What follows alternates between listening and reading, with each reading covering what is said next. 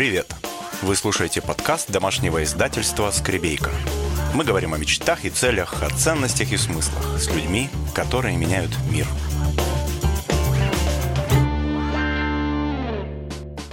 Доброе утро. Я вижу, что у нас уже начинают добавляться зрители. Доброе утро вам. Доброе утро, друзья. Армен, доброе утро. Доброе утро еще раз. Все, Я готов общаться. теперь у нас все со звуком отлично. Друзья, меня зовут Ольга Скребейка. Я главный редактор домашнего издательства «Скребейка», и мы приглашаем разных интересных людей стать нашими авторами и вместе сделать блокноты, воркбуки для взрослых людей. И вот один из авторов блокнотов в этом году – это Армен Петросян. Именно Армен сегодня у нас в гостях в эфире. И сейчас я буду расспрашивать его про то, как жить интересно, и задавать в том числе те вопросы, которые задавали вы, и которые вы сегодня зададите во время прямого эфира. Доброе утро, Армен. Доброе утро, Ольга. Как же я... Доброе утро. Все, кто нас будет слушать, по-моему, распугали там человек 20. Я надеюсь, что они сейчас... Они возвращаются, Вернутся. я вижу, что они возвращаются, и все будет хорошо. Отлично, отлично. Так как у нас с вами всего лишь полчаса на эфир, я буду быстро и много задавать вопросы. Давайте. Я буду быстро и коротко отвечать. постараюсь. Хорошо. А, насколько я знаю, Армен, было довольно много вещей, которыми вы занимались как предприниматель, как бизнесмен. И в итоге все эти проекты, все, что вы делали, привело вас к тому, чем вы занимаетесь сейчас. Это журнал «Жить интересно», это проект «Стодневка. Экспедиция к новому я». И мне всегда интересно, как этот опыт и как все эти виды деятельности собрались в то, чем вы сейчас занимаетесь. Через какое-то время мы начинаем видеть это все в другой перспективе, да? Как вы видите все это сейчас? И как это вас привело к нынешним занятиям? Привело прежде всего потому, что я не настоящий предприниматель, и я это говорю сейчас не из кокет, не кокетничая, а я вынужденно стал предпринимателем в далеком 90-м году, только потому, что я был ленивый, трусливый, и мне лень было идти работать куда-то на предприятие, и я выживал как мог, хватаясь за любые возможности зарабатывать, но я ни одного раза э, не, не произносил вслух и даже не думал о том, что я какой-то предприниматель, а уж тем более слово бизнесмен я никогда не употреблял.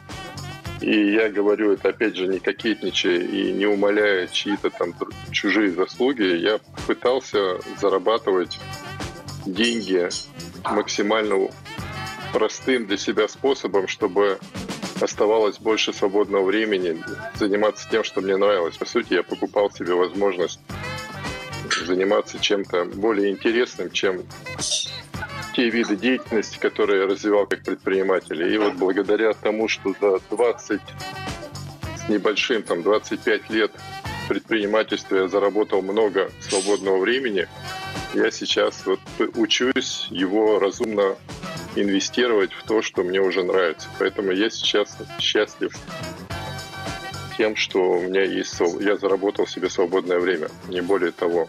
И я надеюсь, что это будет дальше там, во что-то притворяться более интересное для меня, чем предпринимательство, бизнес там, или что-то, то, что вы там произнесли. Это интересно, это любопытно. Но вообще многое меня удивляет. Например, я знаю, что у вас есть книги написанные, но вы их не выпускаете в большой свет. Сейчас это все наоборот. В основном люди, стремясь подтвердить, подтвердить свой личный бренд, очень хотят попасть а, со своими книгами на полки магазинов. А почему вы нет? Я тоже очень хочу и тоже не строю, что каждый раз, я об этом даже писал несколько раз, бываю в Москве, я по ночам люблю ходить в магазин «Республика», который работает круглосуточно. И каждый раз, когда я прохожу мимо полок и вижу книжки известных мне лично, знакомых мне лично людей, я, конечно же, у меня начинает булькать тщеславие, я себе представляю, что вот будет стоять книжка, я буду оглядываться на присутствующих в надежде, что кто-то меня узнает и попросит автограф. Я, конечно же, все это тоже хочу, но это, опять же, наверное, моя собственная неуверенность и осложнение после скарлатины. Я в пять лет переболел скарлатиной, у меня осложнение, ослабленное тщеславие. Я что-то даже мне не хватает энергии дожать это все дело. Я, я пишу для себя, но когда доходит дело до того, чтобы это все издать, первое, что у меня возникает, это сомнение в том, что это будет полезно. Я не буду говорить, что это будет неинтересно, я не буду лукавить. А второе, это немножко не... Поскольку, опять же, я вот эти осложнения после 25 лет предпринимательства, я привык, что если ты что-то предлагаешь за деньги, ты несешь ответственность. И я не уверен, что я готов продавать ну, за деньги людям книжки, поэтому я выложу очередную книжку для свободного скачивания. В общем, вот так как-то. А так я все понимаю прекрасно. Я тоже хочу привлекать внимание. Я тоже хочу развивать личный бренд. И книга, как ничто другое, этому способствует. Но, видимо, я пока не готов к тому, чтобы вот по-серьезному издать книгу в серьезном издательстве. Не слышал я про такие осложнения после скарлатины, как уменьшенное тщеславие. Ну, вот можете про, про меня, вот на меня ссылаться, я медицинский факт. Понятно. Я а... даже депутатом ни разу не был за 25 лет. Да как же так, Тарман? Ладно, на самом деле, вот э, есть такое, опять же, осложнение у авторов, которые с нами сделали блокноты Дозора Ноутс. У них потом начинают выходить книги. Так что пусть это однажды случится в самый нужный момент. Дай Хорошо, Бог. Армен, книги Дай нет, зато есть свое собственное СМИ. Есть журнал «Жить интересно». А из чего зародился он и зачем он вам? Я не думаю, что это СМИ. Я его, я его воспринимаю как среду развития. Угу. Он нужен, это исключительно такой корыстный, прагматичный и циничный проект, который я задумывал исключительно лично для себя, может быть, отчасти для своих детей. То есть у меня было желание, первое, э, иметь повод знакомиться и общаться с интересными людьми. А интервью — это такой вообще скрытый идеальный способ э, написать человеку, что-то его расспросить и вообще какой-то повод с ним пообщаться. Второе, мне хотелось приводить примеры людей, которые что-то достигли в жизни, для того, чтобы тыкать носом своих детей и говорить, что смотри, если у кого-то что-то получилось, почему у тебя не получится. Вот эти были два желания прежде всего. И у меня есть масса свидетелей, которые подтвердят, что я не представлял вообще, что из этого выйдет и как это получится. Это, как я называю, живой проект. Это как ребенок. Он рождается, ты его должен любить, обеспечить ему возможностями, а что из него вырастет, никто не знает. Я не знаю, во что дальше трансформируется «Жить интересно», «Стодневка» и так далее. А «Стодневка» выросла из «Жить интересно» или это параллельный какой-то идет проект? Или... Это, это как вот у вас же тоже больше, чем один ребенок. И вот они, не безусловно, друг на друга влияют. Вы каждого из них любите, и каждый из них на другого влияет, хотя все они разные. И все они как бы создавались, потому что создавались по любви. А не из расчета, что вот мы сейчас заведем очередного ребенка, получим мат-капитал, а потом он вырастет и начнет, начнет нам отдавать деньги, которые мы на него потратили. Это не бизнес-проект, это живой проект. Если бы я его делал как бизнес-проект, я бы многое сделал по-другому и сэкономил бы много денег в том числе. Угу. Но тем не менее, это не бизнес-проект, это живой проект, но он приносит деньги, он дает обратную связь в виде... Я считаю, да, что живые проекты, так же как дети, вы же от детей не ждете, что они вам будут деньги приносить, но на, а, хорошо воспитанные дети начинают приносить радость. Угу. А еще я потом еще вырастая, сами себя, ну, станов... человек становится взрослым, когда может сам себя обеспечивать. Uh-huh. Вот, я так вот всегда детям говорю. И любой проект, даже тот, который ты делаешь для себя, для души и прочее, в идеале должен сам себя окупать поскольку над этими проектами работает там до 10 человек, и всем надо платить деньги, я же не могу объяснять людям, что вот я это делаю для души, поэтому вы уж, пожалуйста, тоже поработайте для души бесплатно. Поэтому я очень рад, что эти проекты, а, окупаются, стали окупаться, и, б, стали зарабатывать больше, чем нужно для самоокупаемости, потому что вот прошлый предпринимательский опыт меня приучил к тому, что то, что многие называют бизнесом, в нашей стране на самом деле э, является самозанятостью. То есть люди просто зарабатывают на то, чтобы жить прожить один месяц или год, обеспечив себя каким-то необходимым. Бизнес, в моем понимании, это когда есть деньги, ты зарабатываешь так столько, что можешь вкладывать в развитие. Мне сейчас нравится, что мы начинаем зарабатывать на развитие. Вот это, вот это мне нравится. Хотя я в этом плане счастливый человек, потому что э, у меня есть другие источники доходов, которые не подпинают, не подталкивают меня быть более прагматичным в этих проектах. И я здесь, конечно, в привилегированном положении и не могу ничего посоветовать тем, кто начинает с нуля, прям вот проекты, как стартапы там и прочее. Понятно. Ну вот э, получается, что уже сейчас дети ваши начинают принимать участие, насколько я знаю, да, в проектах. Лера в жизни интересно пишет, что-то делает. Ну, они, это для, опять же, э, как среда развития. Я ей предоставляю возможность развиваться. Угу. Вот и все. То есть, если она э, владеет языком, и я хочу, чтобы она больше читала, значит, я придумал э, возможность и придумал такой способ, как будто бы мне это очень нужно. Вы же тоже маленьких детей нужно увлекать тем, что задаешь ему, просишь его себе помочь. Ты, конечно, обойдешься без его помощи, но у него появляется ощущение, что он занят чем-то важным, и он более сосредоточенно осваивает нужные навыки. Поэтому я хотел всегда, чтобы э, Лера у меня владела языками. Я хотел, чтобы она умела излагать свои мысли в текстах. Я попросил ее очень, хотя мы бы, наверное, вполне обошлись бы без, мог кого-то нанять, чтобы она переводила, я ей подсовывал интересные материалы англоязычные и просил ее переводить для жить интересные. Я убивал двух зайцев, экономил на фонде заработной платы, эксплуатируя своего ребенка, и в то же время э, она практиковала язык, практиковала способность э, редактировать как-то свои мысли и, кроме того, читала. Я ей подсовывал то, что я хотел, чтобы она прочитала. Вот. Сейчас она все меньше и меньше, к сожалению, участвует угу. в этом, потому что она уже как бы, я надеюсь, научилась зарабатывать сама. Понятно. Но эти, эти качества ей, опять же, я рад, что они пригодились и пригождаются в дальнейшем. Это здорово, это здорово.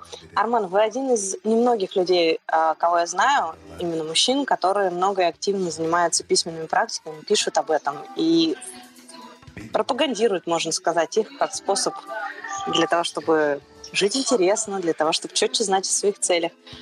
Расскажите вот коротко, из каких основных практик состоит ваше утро, к чему вы возвращаетесь в течение дня, и что вам помогает держать фокус на важных целях? Первое, что хотел бы сказать, что я вряд ли один из немногих. Почему? Потому что я уверен, что мужчины не меньше, чем женщины этим занимаются, просто более стеснительные и, наверное, реже об этом заявляют. Я просто уже как бы забил на это все, и мне как бы я не стесняюсь, пишу то, что я делаю. Хотя я думаю, что очень многие люди мужского пола то же самое проделывают, но то ли стесняются, то ли у нас такой стереотип, что это какое-то женское занятие, там сопли размазывать по бумаге, рефлексировать и прочее. Мужчина должен быть таким крепким, смелым, не сомневаться, не размышлять и двигаться на пролом вперед своим поставленным целям. У меня нет, мне, зная и имея радость общаться с Дарьей Кутузовой, у меня язык не поворачивается всерьез рассуждать о, какие, о какой-либо теории письменных практик, поэтому я лишь скажу о том, что помогает лично мне и что, на мой взгляд, является такой упрощенной, отчасти примитивной практикой, которая, тем не менее, помогает именно удерживать внимание. Я это сравниваю тем, как есть ну, нормальные опытные шахматисты, например, могут играть слепую, не глядя на, не расставляя фигуры на, на шахматной доске и не глядя на доску. Я не настолько опытный ну, человек, и мне очень трудно удерживать внимание на важном, если я что-то не записываю. Это вот первое. И второе, опять же, есть мастера, которые там, вот как умеют красиво писать даже на чистом листе бумаги. А мне нужны линейки, по которые будут удерживать строчки и создавать более-менее читаемый и внятный текст. Вот те практики, которые я применяю, Они такие, как линейки для школьников, чтобы писать, ну, проживать жизнь более-менее ровными строчками, днями, и чтобы это потом можно было еще прочитать самому хотя бы, и не только другим. Я буквально сегодня, я, как обычно, в Инстаграме выложил сегодня в историях, что я делаю каждое утро. То есть у меня все начинается с обработки целей. То есть я рекомендую всем попробовать хотя бы неделю просто переписывать цели, которые вы перед собой ставите на ближайшие там, ну, я, я, я планирую кварталами, там, три месяца, сто дней. Вот я просто, у меня в данный момент где-то и причем это все надо делать по памяти. Все, что вы помните, вспомните, считайте, что вот те цели, над теми целями вы работаете. Цели, которые вы не можете вспомнить, ну, это фантазия. Поэтому вот я переписываю цели, их у меня 14 на данный момент. Я это делаю в один общий текстовый файл. Потом у меня 5-10 минут фрирайтинга, и причем фрирайтинг это такое более гибкое размышление о целях. То есть ты начинаешь думать, что, что вот сегодня ты мог сделать для того, чтобы продвинуться к этим целям. И таких ну, несколько там. Я не скажу, что я там по графику эти практики делаю. У меня все придет в голову. Я сегодня писал, что я могу сегодня сделать для того, чтобы вот у меня там есть важная цель. А дальше ты просто бери, открываешь, э, открываешь план на день и его пересматриваешь. И я это называю практикой отрезвления, потому что если ты регулярно переписываешь цели, а потом читаешь свой план на день, и они у тебя не пересекаются, то есть ты очень четко понимаешь, что вот у тебя есть какие-то цели, ты про них думаешь.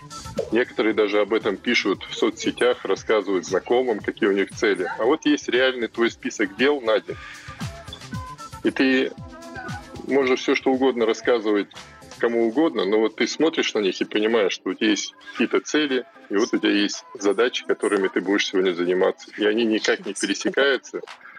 И тебе надо надеяться только на чудо, что что-то такое произойдет, помимо твоих усилий, что эти цели осуществятся. Вот это самое главное, что я делаю утром, что мне помогает настроиться на не просто на какие-то там мотивировать себя на достижение несбыточных целей. Нет, это просто отрезвляет и опускает на землю. То есть вот у тебя есть впереди день, у тебя есть цели, есть всего лишь один день, чтобы что-то сделать для того, чтобы продвинуться к этим целям, если они по-настоящему для тебя цели, а не просто какой-то психотерапия, ты себе рассказываешь, что ты когда-нибудь будешь богатым, здоровым, успешным, и вот так каждое утро пережевывать эту байду.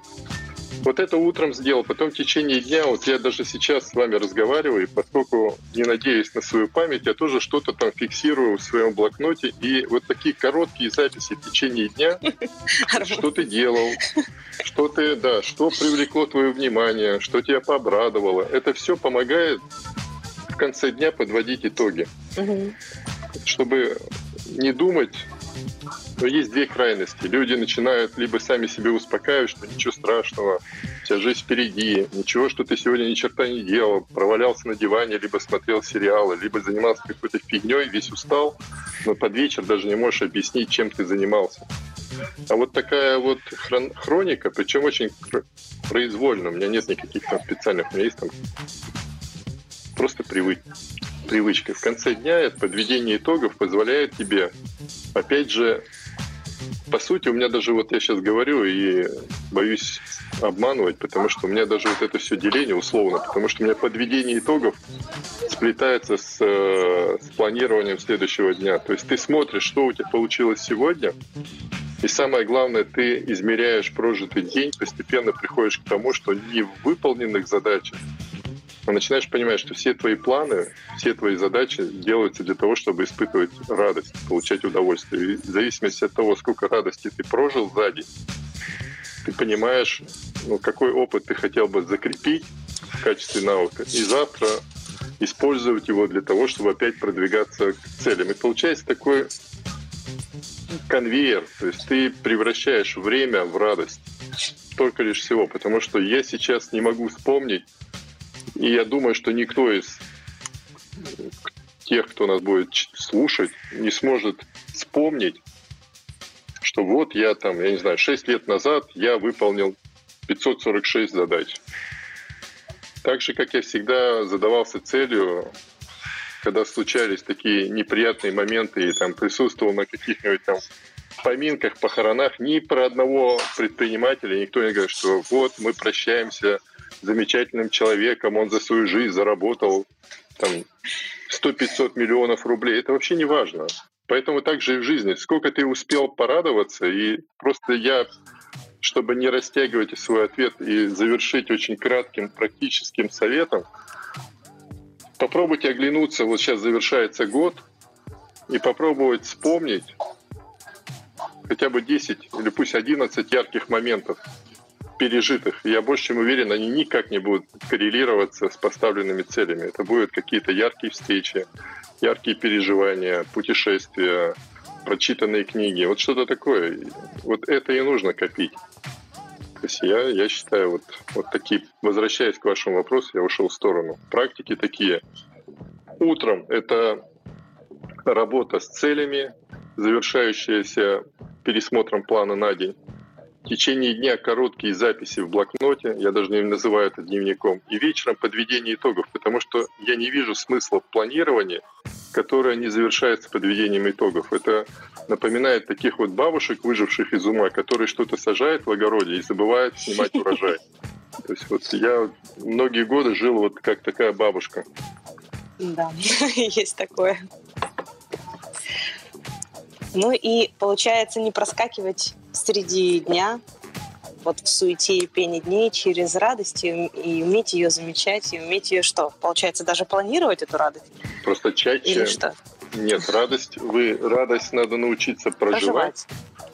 А потом вы понимаете, что этой радости никогда не бывает много. Угу. И вы хотите ее как можно больше и больше.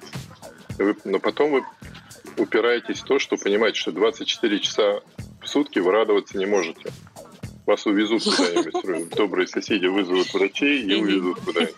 И вы начинаете думать, что как увеличить эту э, радость жизни, вы можете стать источником радости для других. И тогда вы начинаете направлять внимание на то, чем вы делитесь. Угу. То есть я сейчас общаюсь с вами и глядя в смартфон, представляю тех людей, которые нас сейчас смотрят в онлайне или, может быть, потом в записи будут смотреть, я, наверное, мог бы сейчас подумать про построение личного бренда, про то, как сейчас чем-то увлечь, а потом сказать, там, я не знаю, как сейчас, там, нажмите на колокольчик, перейдите по ссылке в описании. Там. А я сейчас думаю о том, как получить радость от того, что человек, просматривающий это видео, задумается, что если какой-то странный чувак, там, о котором уже за 50, вот этим занимается и получает ну, какую-то пользу, может быть, и мне попробовать сегодня что-то подобное, я больше чем уверен, что если он получит от этого пользу, он повторит эту практику завтра, послезавтра, вот я абсолютно искренне говорю, что я получу от этого гораздо больше удовлетворения. Мысль об этом принесет мне больше радости, чем количество подписчиков или лайков, которые там перейдут потом по ссылке какой-нибудь. Ссылки-то я все равно вот. положу, Арман. Никуда мы от этого с вами не денемся. И на жить ну, интересно положу, положите. и на положу. Хуже, хуже, хуже от этого не будет. Но самое главное не в этом. Никто не может вспомнить, сколько было подписчиков, там, два месяца, три месяца. Ну, может быть, кто-то ведет эту статистику. Но я сейчас, пройдя вот э, за несколько лет вот, изучив массу материалов про эти всякие там построения брендов и продвижение в соцсетях, понял, что если ты делаешь то, что тебе нравится, рано или поздно тебя догонит там аудитория и в том числе и деньги, которые будут приносить твои проекты, чем вот это упирание в то, чтобы там получить как можно больше аудиторию. И когда ты задаешь вопросом, там, там у тебя 10-20 тысяч подписчиков, либо 500 подписчиков, которые тебя реально читают, комментируют, а потом в итоге еще что-то у тебя продают, покупают, это гораздо больше смысла, чем вот там, я не знаю, 100-500 тысяч аудитории, которые тебя вообще не видят. Согласна, согласна. А где, Арман, вы берете вот эти вот э, интересные, сильные вопросы к себе? Ведь э, они сформулируются сами, это ведь тоже навык, потому что можно задавать себе вопрос, окей, как заработать больше денег сегодня? Это вопрос одного порядка или спрашивать себя, например, о том, а как мне поделиться большим количеством радости сегодня? Откуда берется вот этот навык формулирования сильных вопросов? Во-первых, очень много материалов есть и замечательных людей, которые этим... И опять же, я не устаю. И есть... И давайте я сейчас сделаю минуту рекламы.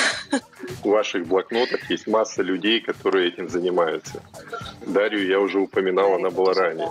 Но самое, но э, более актуальное для меня, в действительности вопросов ведь не так много. Я вот практикую три вопроса, в которых важна последовательность. Так. Зачем, как и что. Угу. То есть у нас модно посты, тренинги, семинары, начиная с вопроса «как?». Угу. И все устремляются в поисках техник, все многие думают, что если я научусь быстро читать, там, быстро поглощать информацию, я опять же буду показывать на себе, потому что я эти глупости совершил, я не знаю, сколько денег потратил на это все, изучение ненужное. То есть я, например, увлекался мнемотехникой и устным счетом в уме. То есть я могу там трехзначные цифры в уме умножать, и мне казалось, что все будут восхищаться моим умением, несмотря на то, что в смартфоне есть обычная функция калькулятора, которая это все. Но мне это было почему-то интересно. Я потом изучал скорочтение, потом фоточтение. И сейчас вы, если посмотрите, есть много людей, которые пишут, там, как прочитать 200 книг в год, 500 книг, там, тысячу, я не знаю сколько, да? Это от, э, поиски ответа на вопрос «как?». Но если перед этим задаться вопросом «зачем?», и когда ты задаешь вопрос «зачем ты хочешь прочитать эту книжку?», то размышление над этим вопросом зачастую приносит больше пользы, чем чтение самой книги. Поэтому вопрос «зачем?», потом вопрос «как?», а потом вопрос «что?». То есть зачем ты хочешь что-то изменить в жизни? То есть, когда мы придумываем себе цели, то есть я хочу вот там что-то купить, я хочу пройти очередной семинар, тренинг, но ты должен спросить, ну, во всяком случае, не должен, а я себя спрашиваю, что я хочу изменить в том, что у меня уже есть. Не придумывать себе будущую цель. Это вопрос «зачем?». Потом, если я нахожу ответ, задаю себе вопрос «как я могу это сделать?». И третий вопрос, что я получу в итоге. И тут я не хочу ну, выглядеть умником, я просто хорошо заучил цитаты из книжек, и вот Дэвид Аллен, которого я считаю ну, очень толковым товарищем, который написал, скомпилировал в своих книжках про ГТД все самое важное и больное для большинства из нас, что в принципе есть только две проблемы. Мы знаем, чего хотим и не знаем, как достичь mm-hmm. этого, либо мы просто не знаем, чего хотим. Угу. Вот все вопросы крутятся вокруг этих двух проблем. А еще два сильных, про... два сильных вопроса — это почему все топчутся на месте из года в год переписывают свои цели. Потому что мы, а, мы не знаем конечный результат своих усилий, не представляем. То есть у нас есть цель, но спроси каждого, как ты себе представляешь, как изменится твоя жизнь, когда ты достигнешь этой цели. Большинство начинает ну, придумывать. Uh-huh. А второе, мы не представляем, какой будет наш следующий шаг. Uh-huh. То есть мы можем рассказывать, как построим большой бизнес. Да-да-да. Что, какая там цель за целью? Не знаем, что будем делать через полчаса. А, вот в чем. Спасибо большое. Очень много вопросов для размышления в голове и уже в блокноте. Когда вы говорили о том, что мужчины стесняются об этом сказать, зачастую мужчины почему-то считают, что это не нужно и стремятся все держать в голове. Вот как, с чем я сталкивалась. Но рада узнать, что таких мужчин тоже может быть больше. А, очень много было вопросов у наших подписчиков, но, насколько я знаю, на большую часть этих вопросов есть ответы в статье. Я их, может быть, просто тогда приложу к э, эфиру или задам вам, вы меня направите, и потом я соберу ваши статьи как ответы на эти вопросы в одном посте, хорошо? Но один вопрос я еще хочу задать. Ну, я не знаю, да, Ну, давай. по крайней мере, я точно совершенно про это читала, и я знаю, что про это есть, есть у вас статьи. А, Армен, а, Мгм. а как вы отдыхаете? Планируете ли вообще отдых? И что для вас является отдыхом? Это очень трудный вопрос. И на него можно сейчас очень... Нет времени долго отвечать, и не хочется отделываться такой банальной, там, что я там не расслабляюсь, потому что не напрягаюсь и прочее. Я, я... У меня одна из целей, одна из целей вот на студневку, это начать спать 7 часов Мгм. точно. Потому что люди мучаются от того, что не досыпают, а я стараюсь спать больше. У меня все так изнанку. У меня вот отдых, как бы это банально не прозвучало, это просто смена видов деятельности. Когда у тебя нет нужды ходить в офис там, или над тобой не давлеет какой-то распорядок, навязанный тебе извне, ну, не встает вопрос об отдыхе. Ну, нет такого понятия, потому что отдых это, как правило, противопоставляет работе. Uh-huh. Когда у тебя нет работы как таковой, тебе не нужен отдых, потому что у тебя все сливается в общую просто в жизнь. Uh-huh. Поэтому я не знаю, что тут сказать красиво. Ну, спасибо. Нет, это, этого взгляда для меня тоже... Но, опять же, я, да. я, глядя на обложку, понимаю, почему у вас возник вопрос, потому что здесь лицо измученного нарзаного человека, видимо, да, которому требуется отдых. Знаю. Вопрос не поэтому возник. Э, лично для меня это большой вопрос, потому что, ну, я считаю, что мы, например, отдыхать не умеем. Мы можем постоянно разговаривать и что-то делать, а, связанное с нашими детьми. Мы можем с мужем постоянно делать что-то связанное с нашим проектом. И да, мы тоже не ограничены офисом и какими-то регламентами и структурами, но иногда есть такое ощущение, что ну, как будто не умеем переключаться с этого на что-то еще. Вот. Можно, можно я вас перебью, сразу приведу пример вот этих простых трех вопросов. Вот то, что вы говорите, крутится вокруг вопроса, как вам научиться отдых, отдыхать, правильно? Угу. А вы себе ответьте на вопрос, а зачем вы хотите отдыхать? Чего вам не хватает сейчас? И что вас вынуждает задумываться об отдыхе? Это хороший вопрос, я подумаю, да. И, и тогда, тогда, размышляя над этим вопросом, вам проще будет прийти к пониманию, как это делать. Потому что вот я не знаю, зачем мне отдыхать. Понятно. Если я пойму, зачем мне отдыхать, я расскажу, как это делать. Договорились. Я пойду об этом тоже поговорю с мужем. Спасибо большое. По завершении эфира, Армен, у меня есть четыре коротких таких блиц-вопроса, и мне нужно будет на них четыре коротких ответа. Идет? Первый вопрос. Если бы вам нужно было придумать один хэштег про свою жизнь и свою деятельность, вот буквально хэштег это ведь один или два слова, что это было бы? Жить интересно. Я знала, я знала, я угадала. Хорошо. А с каким человеком вам хотелось бы пообщаться? С человеком из тех, кто сейчас живет, или из прошлого, или какой-то книжный персонаж? Что это за человек? Называть одну фамилию не решусь, чтобы не обидеть кого-то другого. Более того, скажу, что я каждый раз покупаю любой журнал, э, глядя на обложку, представляю, что бы я спросил этого человека, и каждый, вы же понимаете, что другой человек это зеркало для тебя. Я готов общаться с любым человеком, и любой человек может тебе дать много умного, полезного, если у тебя есть готовые вопросы. Угу, спасибо большое. Не могу назвать фамилию. Угу. Ну, тоже хорошо. Еще вопрос. Если бы вы э, могли отправить себе какое-то послание в прошлое на 5, на 10 лет назад, что бы вы себе хотели сказать? Не тупи. Я бы так коротко ответил. Поняла. Очень много времени потратил на ерунду и понимаю, что это бессмысленный будет совет, потому что я бы это просто не понял. Ну, можно было бы и чуть более развернутое Самое главное, это, конечно, самое... Чуть более развернутое, это уделять время детям. Mm. Потому что выдумывал себе массу занятий, которые уводили внимание от главного. Надо уделять время детям, пока они живут рядом с тобой, пока они маленькие, пока они еще как пластилин, и их легко на них, ну, их намагничивать. То есть все воспитание — это намагничивание. Ты должен быть сам магнитом, чтобы их намагнитить.